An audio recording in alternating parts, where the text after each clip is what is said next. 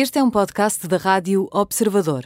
Pode ouvir a rádio também em 98.7 na Grande Lisboa e 98.4 no Grande Porto.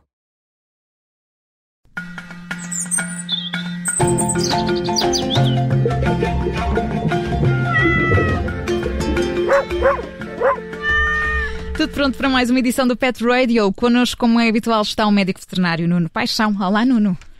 Olá, boa noite. Olá, Nuno, viva. Viva. Nuno, hoje queres falar da teoria do elo. O que é isto exatamente?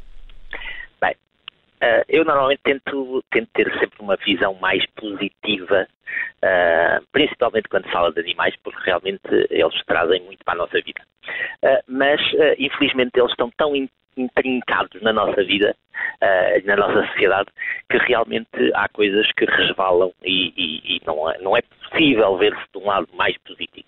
A teoria do link, ou a teoria do elo, uh, é uma forma uh, que, já está estudada há muitos anos e que está devidamente publicada, em que um, os, as vítimas de maus tratos de uma forma geral, não têm espécie, ou seja, de uma forma geral, se há violência doméstica, portanto, contra cônjuge, contra elementos da própria família, provavelmente, e muitos estudos chegam a, a demonstrar que uh, em 50% das, da, das, vítimas de violência doméstica uh, há sempre algum nível de violência perante os animais da família e os animais da casa.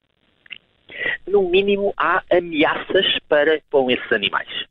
Certo, e portanto há aqui ah. esta, esta relação já comprovada. De que forma é que isto, é que isto pode também, eh, esta relação, eh, contribuir depois eh, concretamente numa intervenção nestes casos?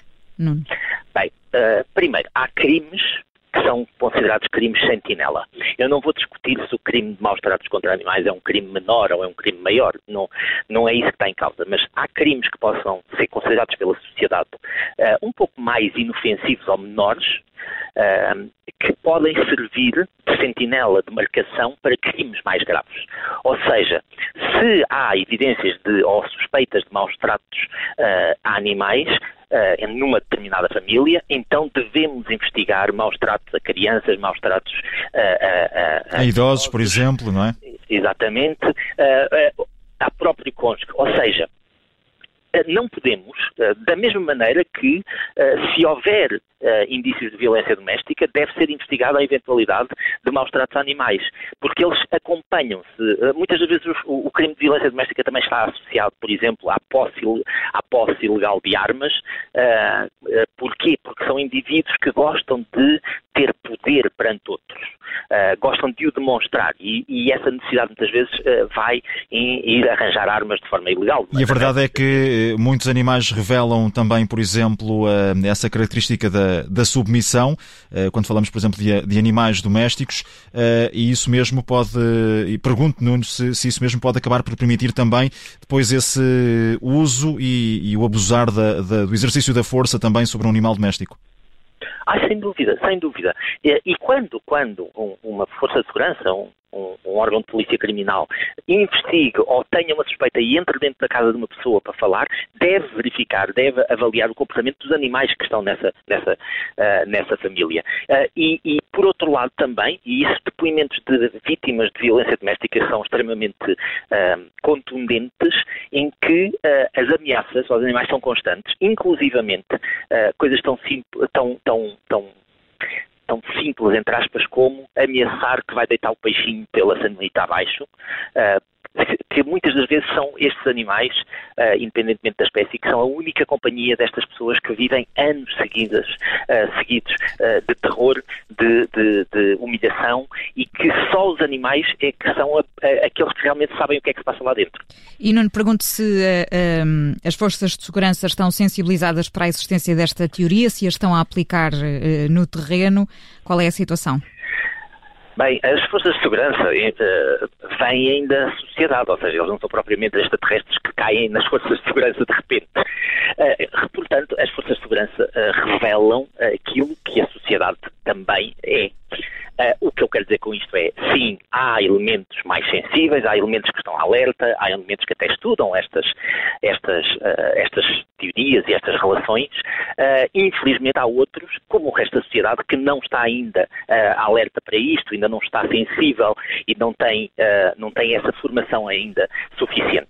Nós estamos a falar de um grupo de gerações gigante de, de indivíduos, indivíduos que há uns anos atrás ninguém se preocupava com isto, ou até era considerada alguma, desculpem a expressão, alguma, uh, alguma uh,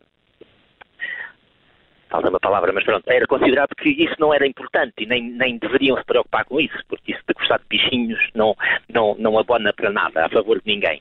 Mas hoje em dia as gerações mais novas, os nossos polícias mais recentes, os nossos oficiais... Já têm outro tipo de, de sensibilidade também para esta matéria, outro tipo de formação? Já têm outra, já têm outra forma de olhar e já se preocupam. Agora, precisamos talvez um pouco mais de conhecimento técnico, precisamos talvez um pouco mais de estudos nacionais para nós podermos aplicar na realidade uh, isso no dia a dia. Porque uh, não podemos, não podemos separar maus tratos em relação à espécie, em relação a género, em relação à idade. Maus tratos são maus tratos. Quem é capaz de exercer maus tratos uh, sobre um animal uh, de companhia vai ser capaz de exercer maus tratos perante ou perante alguém que seja uh, teoricamente inferior a eles.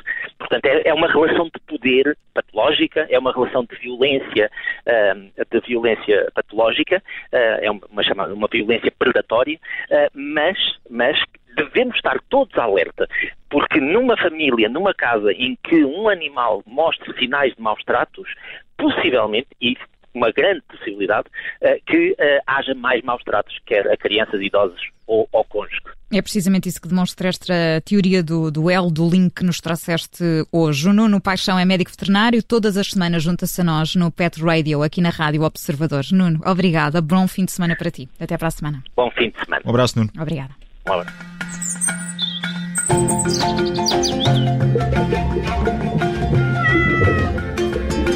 Woo!